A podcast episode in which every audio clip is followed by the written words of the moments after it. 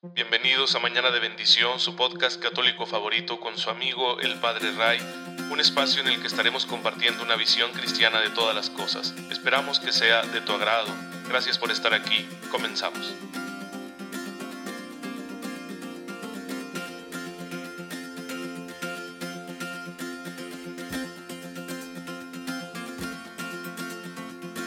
Muy feliz lunes, queridos hermanos. Bienvenidos a su podcast católico favorito, Mañana de Bendición. Soy su amigo el Padre Ray. Les envío un cordial saludo y un fuerte abrazo.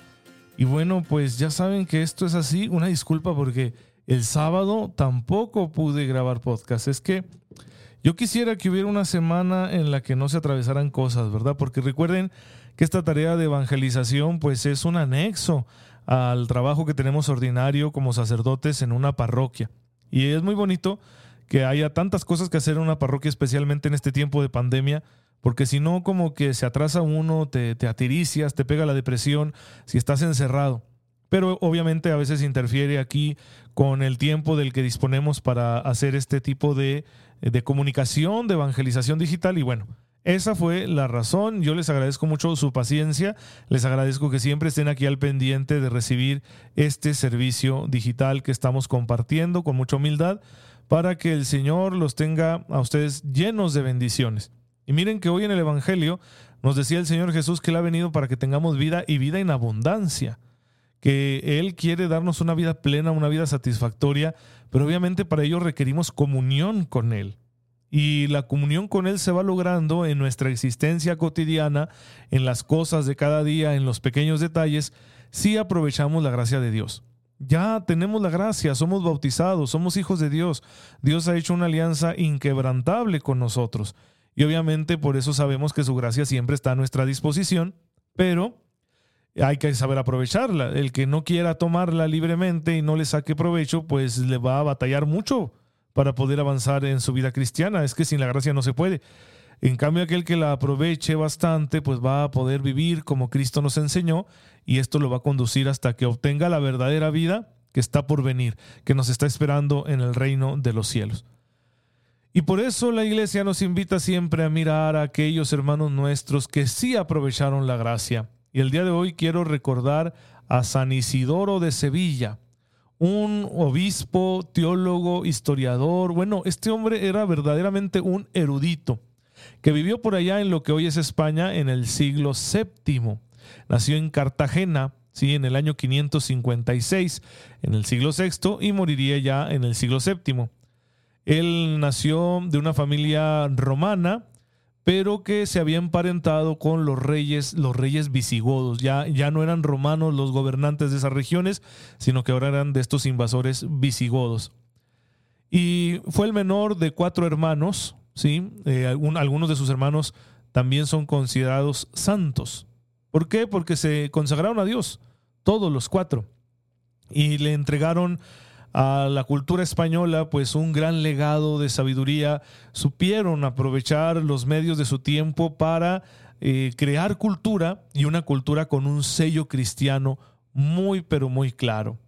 Dicen por ahí que Isidoro fue el pilón en esta familia, sus hermanos eran algo mayores que él, y se le reconoce a Isidoro por ser uno de los hombres más sabios de su época, porque fue un hombre que leyó muchísimo, fue un gran escritor, en la Edad Media lo llamaron maestro, hoy la iglesia lo considera doctor, con esta palabra, con este título, la iglesia quiere indicarnos una persona cuya doctrina es confiable, cuyas enseñanzas son buenas para el alma, para el crecimiento en la fe y escribió muchísimo, muchísimo, tanto cosas así de, teología 100% cristianas, como también otras obras más culturales, más académicas. Eh, escribió, tiene su famosa obra llamada Etimologías, ¿sí? una suma que se dedica a compensar, perdón, a condensar la ciencia que se había desarrollado en su tiempo. ¿Sí? Se ha convertido esa obra en uno de los clásicos del desarrollo científico que el desarrollo científico inicia mucho antes de que se llegue a consolidar el método científico experimental.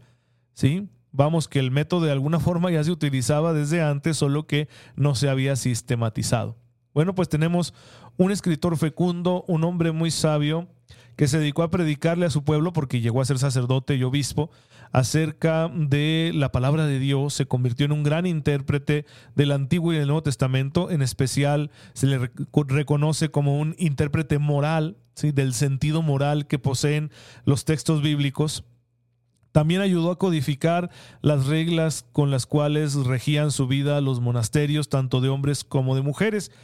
Escribió tratados teológicos, eclesiológicos y también un libro de historia, ¿sí? de la historia del pueblo visigodo. Es muy interesante porque es la fuente más antigua que se tiene acerca de este pueblo y escribió historia de, otros pueblos que habían llegado a la península ibérica, como los vándalos y los suevos, y bueno, fue como un puente entre la antigüedad y la Edad Media que estaba comenzando. Su influencia fue muy grande. ¿sí? Él y sus hermanos se dedicaron a consolidar la iglesia, a organizarla, y a Isidoro le tocó presidir un concilio local una reunión local de obispos eh, en, en, Sevilla en el año 619 y posteriormente en Toledo en el año 633, porque la iglesia de España se estaba haciendo muy grande, se estaba reorganizando, estaba creciendo, tenía muchos retos y bueno, ahí estuvo Isidoro al frente.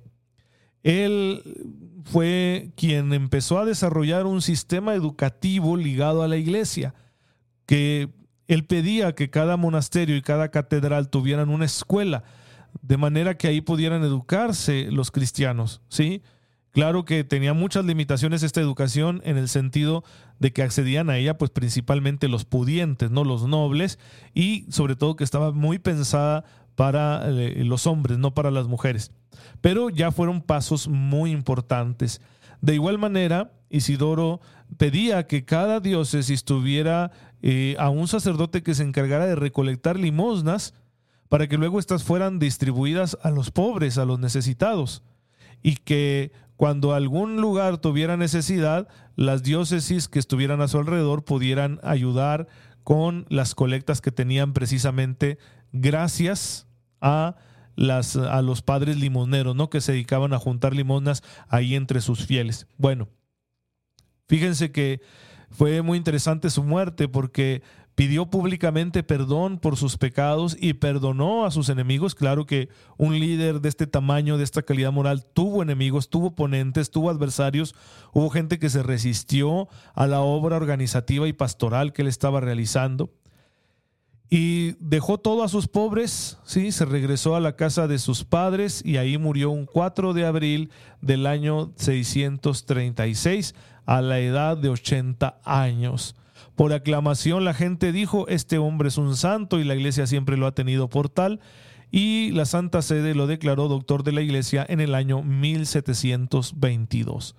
Así que hay que acogernos a la intercesión de San Isidoro de Sevilla hay muchas pinturas en España que suelen representarlo, siempre con sus eh, ornamentos de obispo y con un gran libro abierto entre sus manos, porque con esto se quiere reflejar tanto el hecho de ser sacerdote de Cristo como el hecho también de que era un erudito, un sabio. ¿Cómo pudo hacer tanto este hombre ante los retos de una iglesia que crecía, una iglesia que tenía que mm, ayudar a la unidad entre gente con diverso origen étnico, ¿no? Los hispanorromanos, herederos del Imperio Romano, y los visigodos, los nuevos gobernantes. Fue una cosa bastante complicada. Pero Isidoro sabía que la fe era un factor de unidad importante y por eso se dedicó a propagarla y a permitir que la fe creara una cultura crear instituciones que ayudaran a consolidar una sociedad cristiana. Así que, ¿cómo pudo hacer tanto? Por la gracia de Dios. ¿Y cómo consiguió la gracia de Dios? Con la oración. Es decir, en el fondo, San Isidoro de Sevilla fue un hombre de oración. Y nosotros queremos ser hombres y mujeres de oración y por eso estamos aquí conociendo la doctrina de la iglesia, bebiendo de las fuentes de la palabra de Dios, del magisterio, de la tradición, de las vidas de los santos, etcétera porque queremos crecer en oración. Y si crecemos en oración, la gracia se manifestará mayor, con mayor fuerza en nosotros y bueno, entonces también podremos nosotros ser santos y el Señor con una persona santa puede hacer grandes cosas en el mundo. ¿Qué nos dice pues el catecismo de la oración? Ya hemos hablado de mucho, ya hemos hablado de las distintas formas de oración, ya hemos hablado también de algunos obstáculos y de lo que la iglesia nos recomienda para enfrentar esos obstáculos. Y la iglesia sintetiza esa actitud para superar obstáculos en la vida espiritual, la sintetiza diciendo que se trata de una humilde vigilancia. Es decir, de, una persona que se conoce a sí misma, que sabe cuáles son sus debilidades, cuáles son sus áreas de oportunidad y que está atenta, ¿sí? Atenta a lo que el Señor le pide, atenta a la gracia de Dios, atenta a las mociones del Espíritu. Dice el Catecismo en el número 2730 que esta vigilancia del corazón se puede entender también como sobriedad. ¿Qué es la sobriedad? Es la virtud de vivir desprendidos de lo superficial. Hay muchas cosas superficiales y si nosotros nos llenamos de cosas superfluas, de cosas meramente exteriores, es muy complicado que crezcamos en la vida espiritual. Porque la mente, la atención, la imaginación, los afectos van a estar siempre dispersos en tantas cosas siempre pensando en que, ay, ya salió un nuevo dispositivo, ¿verdad? Un reloj inteligente, quisiera comprarlo, o mira nada más estos vestidos que están de moda y los están ofreciendo por ahí en internet, o una oferta de una cosa, un adorno para el auto, o es que ya el barandal de mi casa, pues está en buenas condiciones, pero como que ya pasó de moda, voy a actualizarlo, voy a ponerlo más bonito. Y estás tan disperso que no hay mucha oportunidad como para que tu corazón se centre en una sola cosa. Y la oración tiene que ser centrada. Es cristocéntrica, tiene que estar centrada en Cristo. El catecismo nos recomienda acudir al Salmo 27, versículo 8. Dice de ti mi corazón, busca su rostro. Y el corazón nos está diciendo, busca el rostro de Dios. Lo que este salmo indica es que tenemos que estar centrados siempre en esa actitud de búsqueda de la presencia de Dios en nuestras vidas. Otra dificultad que nos invita el catecismo a reconocer en la oración, ya habíamos hablado de la distracción en el último episodio, pero otra dificultad va a ser la sequedad. Cuando empiezo a llevar una vida de oración, sí, pero luego me siento como como que no hay recompensa afectiva, como que estoy ahí pero no no encuentro gusto en la oración, sí? No encuentro gusto en mis pensamientos espirituales. Es, el momento de la fe más pura, de permanecer firmes junto a Jesús, a pesar de que carece uno de esa retribución afectiva, que es muy humano esperarla. ¿sí? Todos queremos una respuesta de aquellas personas a las que amamos.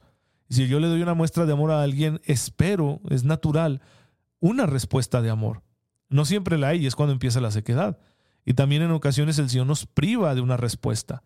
En ocasiones Jesús va a decir, hoy no me voy a hacer sentir. A este discípulo mío que está orando, no, no me voy a aparecer ante él, no me va a sentir, no me va a percibir, porque es necesario probarlo, que madure y que permanezca en la oración, aunque no haya por un tiempo respuestas afectivas. Es para invitar al alma, al corazón, a morir a sí mismo. El grano de trigo, si no muere, queda infecundo, pero si muere, da mucho fruto. Juan 12, 24. Es la hora de sembrar, de romper la tierra y de decir, yo aquí me escondo, voy a permanecer aquí porque no hay una respuesta afectiva, pero yo sé, yo sé por la fe que debo estar aquí, debo estar aquí. Ahora, hay una sequedad que no es porque Dios nos esté ayudando a crecer, sino que se debe a la falta de raíz a que la palabra ha caído sobre la roca, a que no estamos teniendo éxito en el combate de la fe, a que no estamos accediendo a una mayor conversión. Por eso nos conviene aquí hacer un discernimiento. Cuando yo estoy orando y no encuentro gozo en mi oración, ¿a qué se debe? Es porque yo ya he avanzado en mi vida espiritual y ha llegado el momento en el que Dios me pone a prueba porque mi fe necesita madurar o se debe a que yo no estoy haciendo las cosas bien. Se debe a que yo sigo con mis apegos mundanos, o a que estoy demasiado distraído, o a que ya cerré mi corazón al amor, quiero estar con Dios, pero no quiero amar a los demás porque es un fastidio. Obviamente esos obstáculos van a producir una reacción seca. No va a haber gozo en la oración, pero aquí no es porque sea algo que forma parte del plan de Dios, sino porque aquí yo no he dado quizá algún paso que debería dar. Entonces, este discernimiento nos va a ayudar a tener dos actitudes distintas. Cuando yo sé que la perseverancia en la oración es porque el Señor me pide que crezca, cuando yo persevero, aunque no tenga gozo, sé, y hay paz en mi corazón por ello, que el Señor me quiere ahí, constante, entonces todo está bien, me dejo de preocupar. Es decir, sí se siente duro, es difícil, pero no me voy a preocupar porque sé que forma parte del plan que Dios tiene para mí. En cambio, si yo descubro en mi discernimiento que no encuentro gozo en la oración, porque yo sé que ando persiguiendo cosas del mundo, porque yo sé que hay aspectos de mi vida que no quiero cambiar, porque yo sé que me he cerrado al amor, que no quiero amar a mis hermanos, que en realidad no, no me importan. Ahí lo que el Señor nos está pidiendo es una conversión. Ahí no es solo perseverar, sino cambiar. Aquí es otra la gracia la que tenemos que pedir. Dame, Señor, la gracia de transformar mi vida. Vuélveme a enamorar. Háblame nuevamente al corazón porque sabes que se me endureció el corazón. Y ya no es un corazón de carne, ahora es un corazón de piedra que solo piensa en sí mismo. Ayúdame. Hay que pedirle al Señor que tenga misericordia para que nos saque de ese estado afectivo, psicológico, espiritual, que es el endurecimiento. De manera que cuando nosotros vayamos saliendo de esa dureza, nuestro corazón de carne volverá a experimentar el gozo de la oración. ¿Sí? Podemos sintetizarlo de esta manera. Cuando hay sequedad sin paz, significa que es nuestro problema.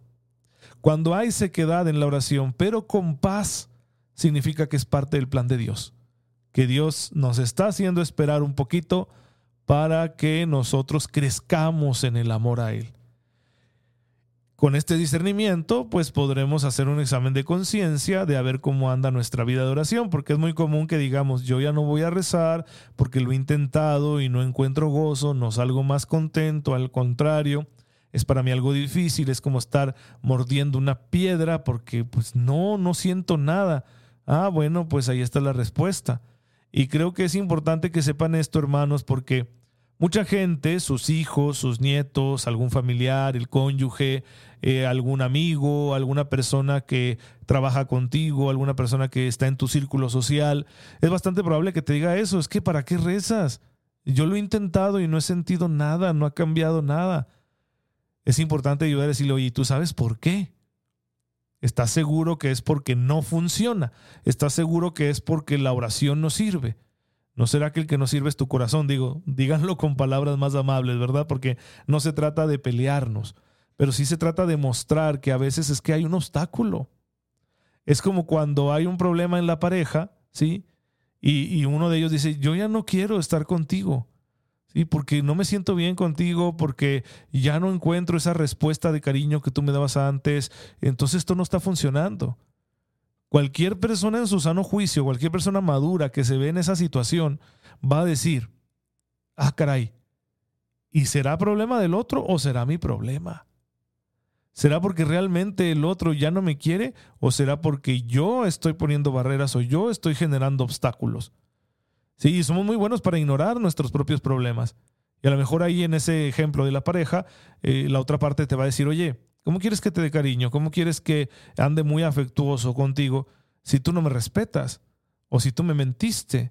O yo sé que tú estás ahorita dándole mucha más importancia a tus amigos que a mí. O te has metido tanto en el trabajo que has ignorado mis necesidades. O estás tú buscando siempre lo material y a causa de ello has dejado de pasar tiempo con tu familia. Y ahí es donde descubre uno, ah, no es que la relación no funcionara, no es que el otro estuviera mal, yo soy el que tengo el problema. Entonces en la oración es igual, es lo mismo. ¿Qué significa esto? Que pues en la oración no siempre el problema va a ser que, ah, no funcionó. No, por lo general, porque yo creo que la oración siempre funciona, por lo general el problema va a ser, vas a ser tú, que no tienes el corazón bien dispuesto, que te has endurecido, que quizás empezaste una vida de oración pensando que iba a haber una respuesta mágica o que piensas mm, que orar para que Dios te dé cosas, sí, pero sin cambiar de vida. Obviamente así no se va a poder, así no va a haber crecimiento y es bastante probable que tú no experimentes gozo al orar y que se deba a ello. Entonces, ¿cuál es la invitación ahí? La invitación es a convertirnos. La solución estará en la conversión, en decir, Dios, dame tu gracia para que yo pueda cambiar de vida y mi corazón sea de carne y entonces yo sí experimente gozo en la oración y la oración sea para mí un crecimiento. Pues bueno, hermanos, esta es la enseñanza del día de hoy. Espero que, que les ayude, que les ilumine. Vamos a darle gracias a Dios. Señor, te bendecimos porque nos invitas a perseverar en la oración concédenos una actitud de humilde vigilancia para que con ella superemos los obstáculos que encontremos en este camino hasta que podamos gozar plenamente de ti y de tu Hijo en compañía del Espíritu Santo, de María y de todos los santos en tu gloria al final de los tiempos. Amén. El Señor esté con ustedes. La bendición de Dios Todopoderoso, Padre, Hijo y Espíritu Santo, descienda sobre ustedes y les acompañe siempre. Muchas gracias hermanos por estar aquí en sintonía con su servidor. Oren por mí, yo lo hago por ustedes y nos vemos mañana si Dios lo permite y recen para que no tengamos interrupciones aquí en la distribución de este podcast.